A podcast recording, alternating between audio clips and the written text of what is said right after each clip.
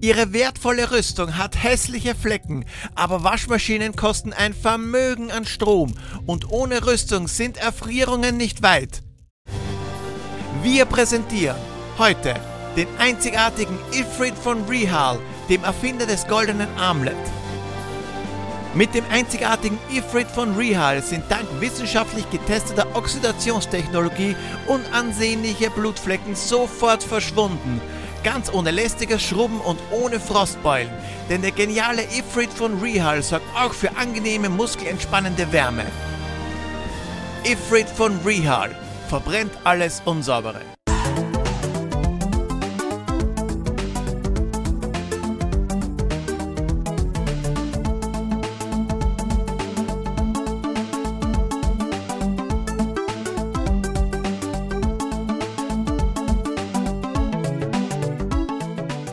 Grüß euch die Madeln, servus die Burm, it's Retrolog Time und zwar Episode 25 mit The Story of Thor bzw. Beyond Oasis, wie es in Nordamerika heißt.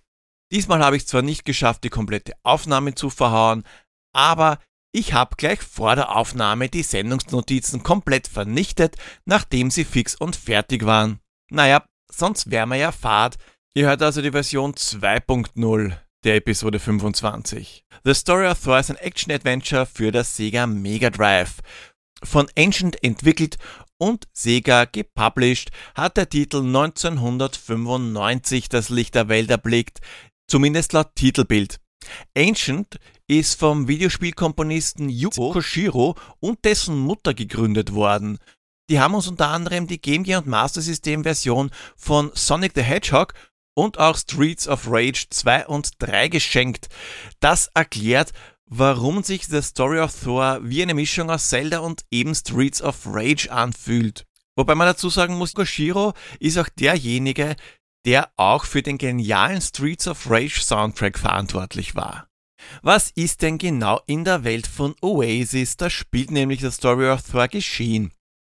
Prinz Ali hat durch Zufall wahrscheinlich beim Spielen, Wandern oder Geocaching ein goldenes Armband gefunden. Nicht so einen stinknormalen Armreif, nein, eines dieser Dinger, die gleich den kompletten Unterarm umschließen. Das Ding hat einmal dem Zauberer Rehal gehört, der einen langen, langen Kampf gegen den bitterbösen Träger des silbernen Armbandes geführt hat. So wie bei Lone Star und Lord Helmchen ist nämlich das das Gegenstück zum goldenen Armband, welches Tod und Zerstörung bringt. Die Zauberer, die haben sich dann zum Schluss gegenseitig vernichtet und die Armbänder sind verschollen, bis Prinz Ali drüber gestolpert ist. Gleich nachdem er es gefunden hat, hat ihm eine mysteriöse Stimme mitgeteilt, dass eine ganz, ganz arme, besessene Seele das silberne Armband gefunden und angelegt hat und er muss sie stoppen.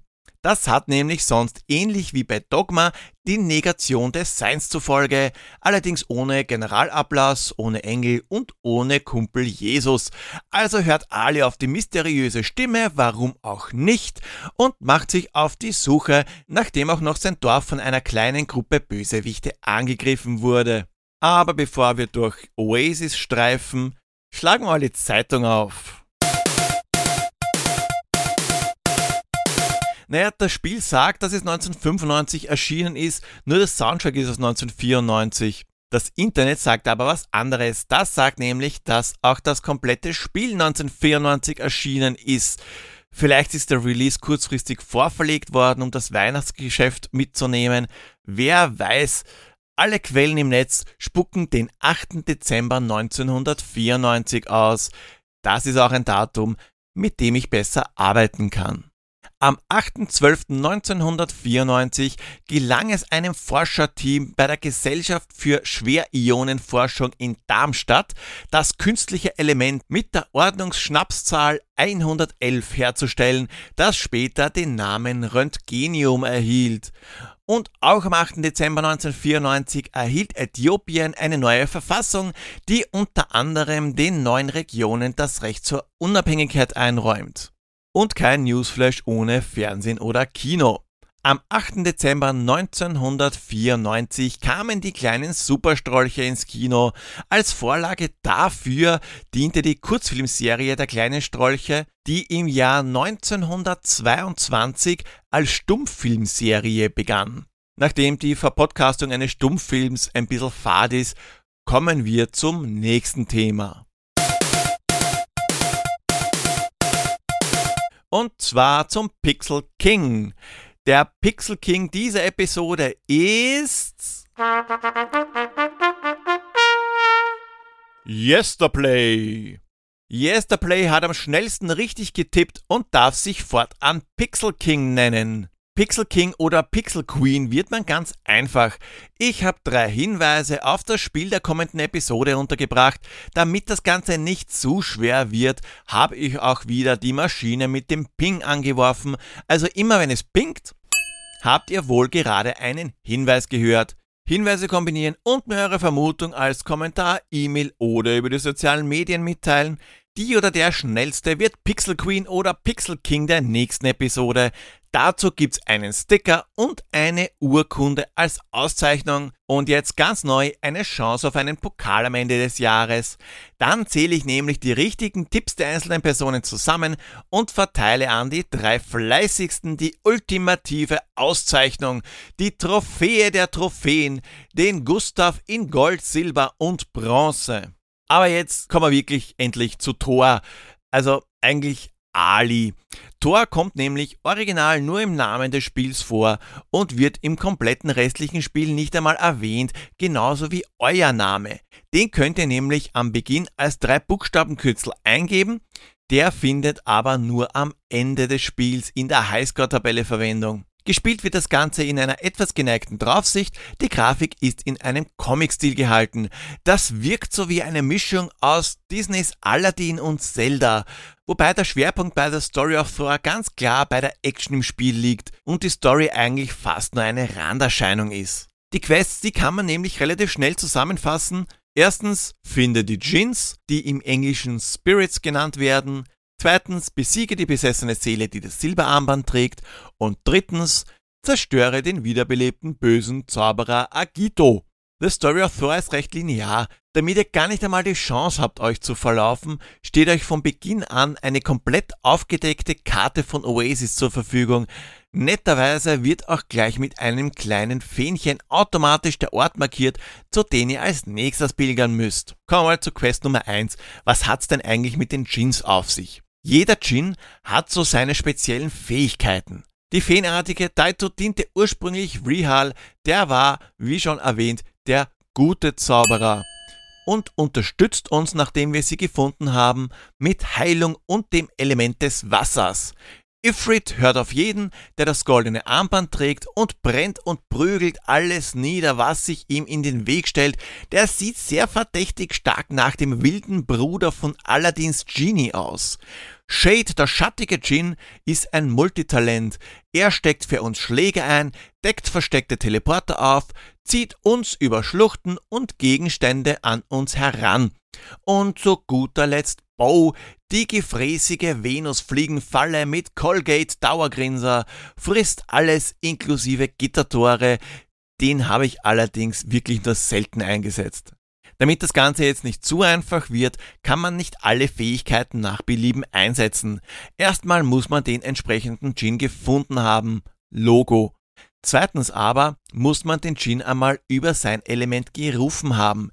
Dazu feuert Ali einen Ball aus dem Armreif auf den richtigen Gegenstand oder Gegner. Also er feuert keine normalen hüpfenden Bälle, sondern stattliche Energiebälle.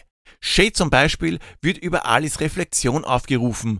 Also feuert Ali entweder auf einen Spiegel oder auch auf einen Gegner mit Rüstung, denn auch die metallene Rüstung des Ritters spiegelt Alis Ebenbild. Daito kann über Wasser, Wasserdampf, aber auch den flüssigen Blob-Gegner gerufen werden. Ich denke, ihr könnt euch jetzt im Großen und Ganzen vorstellen, wie das System in etwa abläuft. Wenn aber der Spirit-Akku eures Armbandes leer ist, war's das mit dem Djinn und er verzieht sich wieder.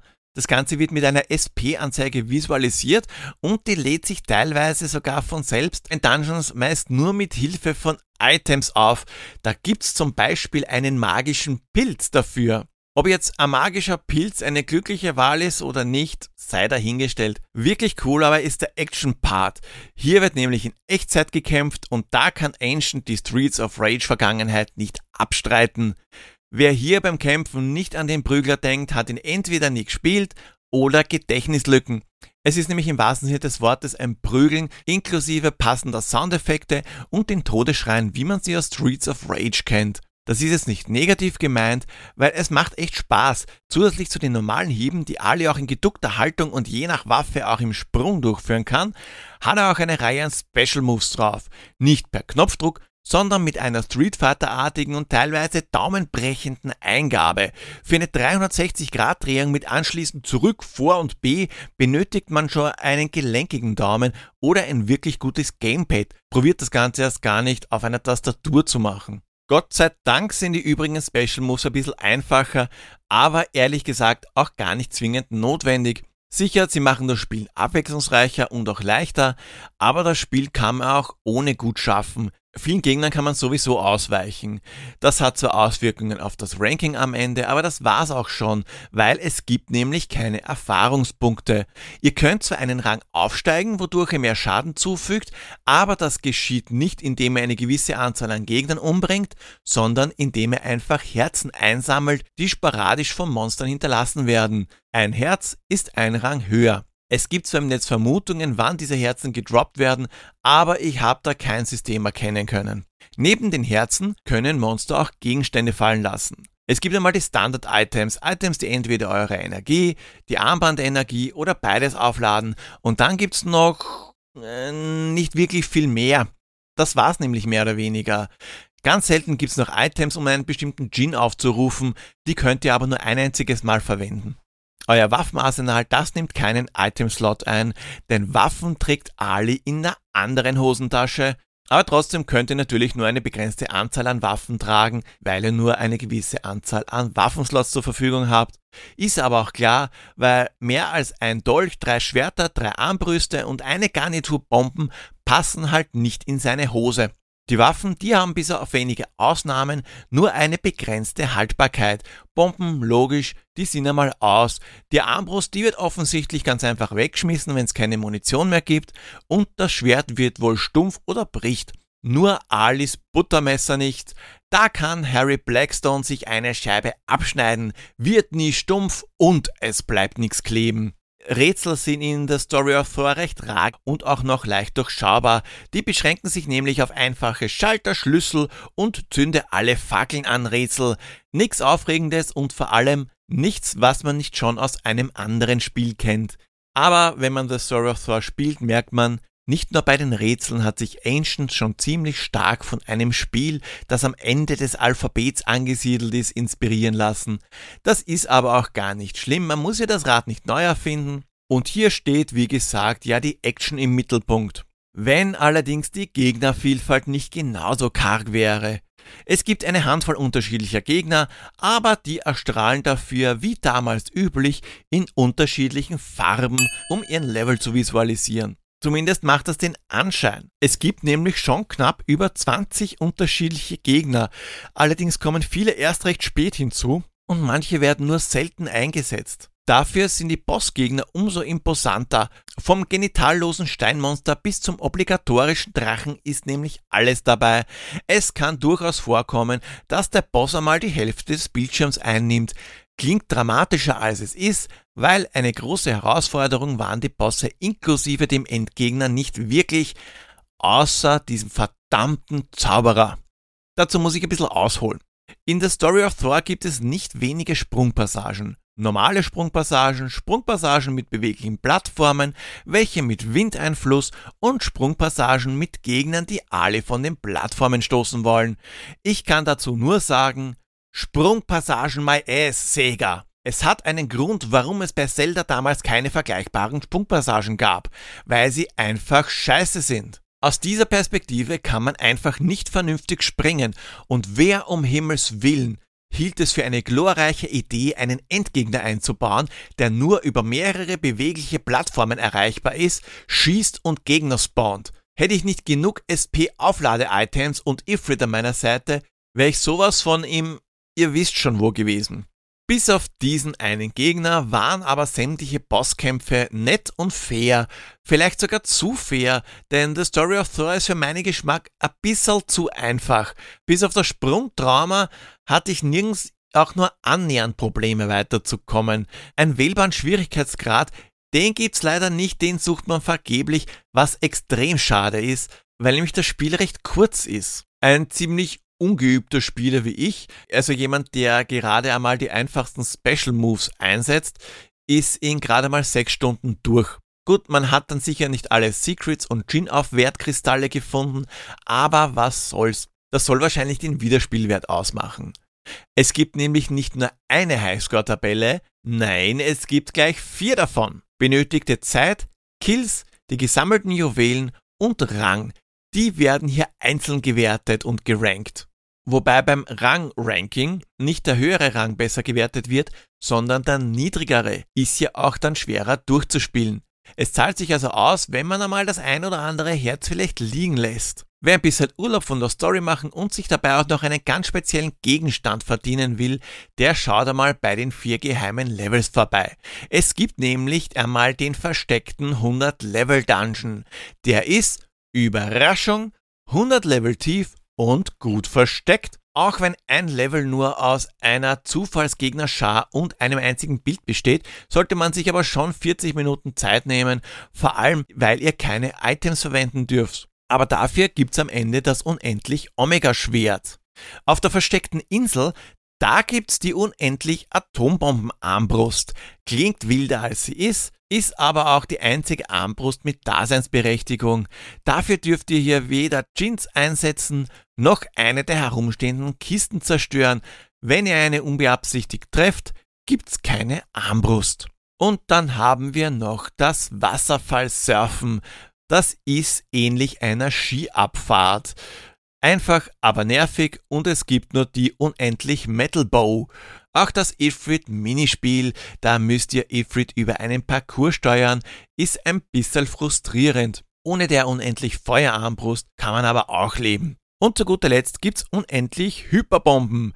Nach einem der frustrierendsten, beschissensten, sadistischsten und unnötigsten Sprungparcours der Videospielgeschichte. Und weil es so schön ist, müsst ihr das Ganze dann auch noch retour hüpfen. Viel Spaß, ich hab's mir nicht angetan. Ah ja, und solltet ihr es nicht eh schon vermutet haben, die Waffen heißen unendlich bla bla bla, weil sie nicht kaputt gehen bzw. unendlich Schuss haben. Die Grafik ist kunterbunt und schön gezeichnet, kein Flackern, keine Slowdowns. Man kann da nicht viel nörgeln. Die Animationen sind butterweich und die Endgegner meistens sehr imposant. Deswegen ja, erstmalig bei Retrolog 5 von 5 Wunderlampen. Beim Sound sieht die Sache schon ein bisschen anders aus. Ich rede da nicht von den recycelten Streets of Rage Todesschreien, sondern dieser Bud Spencer Gedenkwatschen Sound, der passt nicht wirklich, wenn man mit Alice Dolch oder einem Schwert auf einen Gegner einhackt. Auch die Musik ist nicht das Gelbe vom Ei. Das Genie hinter der Musik von Streets of Rage liefert einen Soundtrack, der mich irgendwie an das damalige MIDI-Doodle am PC erinnert. Schwach, deswegen nur 2 von 5 Wunderlampen. Gesamt gesehen macht The Story of Thor wirklich viel Spaß, obwohl es Schwächen hat, die man nicht schönreden kann. Es wirkt, als wäre das Spiel ein paar Monate zu früh auf dem Markt losgelassen worden. Ein bisschen mehr Polishing und besseres Balancing hätte dem Titel auf jeden Fall genauso gut getan wie mehrere Schwierigkeitsgrade. Der Wiederspielwert ist für Perfektionisten auf jeden Fall aufgrund der sammelbaren Juwelen trotzdem gegeben, aber auch Normalos wie ich, die einfach nur ein bisschen nicht gar so anspruchsvolle Action haben wollen, begleiten Ali mehr als einmal in seinem Abenteuer in Oasis. Deswegen gebe ich The Story of Thor insgesamt 4 von 5 Wunderlampen. Damals habe ich das Negative nicht so gesehen. Da sind mir die Schwächen nicht so aufgefallen und es war auch nicht so einfach für mich. Zumindest kann ich mich nicht daran erinnern, dass ich es damals durchgespielt habe. Vielleicht, weil mir auch die Zeit mit dem Spiel gefehlt hat. Ich habe es nämlich nicht selbst in meiner Sammlung gehabt, sondern immer aus der Videothek ausgeborgt. Heute schaut die Sache schon ein bisschen anders aus. Es war so gut wie überhaupt kein Problem, den Abspann zu sehen. Ich kann auch die wiederkehrenden Gegner schwer ignorieren, was besonders im 100-Level-Dungeon auffällt. Manche Spezialfähigkeiten der Jeans, wie zum Beispiel diese übernatürliche Wahrnehmung des Schattens, habe ich nie benutzt. So wie auch Bomben, Armbrust und auch dieser Cousin von Chuck die Pflanze, nämlich Bow, die habe ich nur, wenn es unbedingt notwendig war, zum Einsatz gebracht. Unterhaltsam war es aber trotzdem, ich spiele eben gern ab und zu Spiele, bei denen ich mich nicht gar so anstrengen muss. Wer The Story of Thor heute noch spielen will, der muss nicht zwingend zur alten Konsole greifen. Neben vielen anderen Spielen ist es nämlich auf den Sega Mega Drive und Genesis Classics vertreten und die gibt's für PC, PS4, Xbox One und den Nintendo Switch. Auch auf den Sega Mega Drive Mini hat der Titel geschafft. Wer es günstiger oder gleich ganz kostenlos haben will, der kann sich The Story of Thor für iOS oder Android laden. Komplett kostenlos, wenn man mit der Werbung leben kann. Die ist aber recht nervig. Man kann sie aber per In-App-Kauf wegkaufen. Für den Sega Saturn, da gab es sogar einen zweiten Teil, der ein Prequel zu Teil 1 war. Die Grafik wurde aufpoliert und das Spiel erweitert, um es umfangreicher zu machen. Neue Jeans, neue Dungeons, neue Gegner, der Rest, der war allerdings gleich. Auch der Protagonist sieht Ali zum Verwechseln ähnlich. Teil 2 konnte ich bis heute nicht spielen, Macht aber nichts, denn die aufpolierte Pseudo-3D-Grafik, die ist nicht gar so meins. Da gefällt mir der Comic-Look um einiges besser. Das war's auch wieder für heute. Habt ihr die drei Hinweise kombiniert, aber immer noch keine Ahnung, was das nächste Spiel sein könnte? Okay, dann habe ich noch einen für euch. Wir springen ein paar Jährchen zurück und zwar so weit, dass wir uns zum Release des gesuchten Spiels auch noch Spaceballs im Kino angesehen haben. Wenn ihr jetzt eine Vermutung habt oder davor schon eine gehabt habt, habt, habt, habt, habt, habt, habt, nur raus damit. Auch wenn ihr bestimmte Themenwünsche oder Ideen für Intros habt, da könnt ihr mir gern eine Nachricht schreiben. Wir wollen ja nicht, dass mir mal die Themen ausgehen. Außerdem, wenn ihr mir einen Vorschlag für ein Spiel macht, könnte es unter Umständen sein, dass dieses Spiel demnächst Thema bei Retrolog ist was im Umkehrschluss es einfacher macht, zumindest für euch, die Hinweise einer der kommenden Folgen zu deuten. Und nicht vergessen, wenn ihr einen Schatten habt, dann könnt ihr Sachen sehen, die kein anderer sieht. So wie Esoteriker. Baba!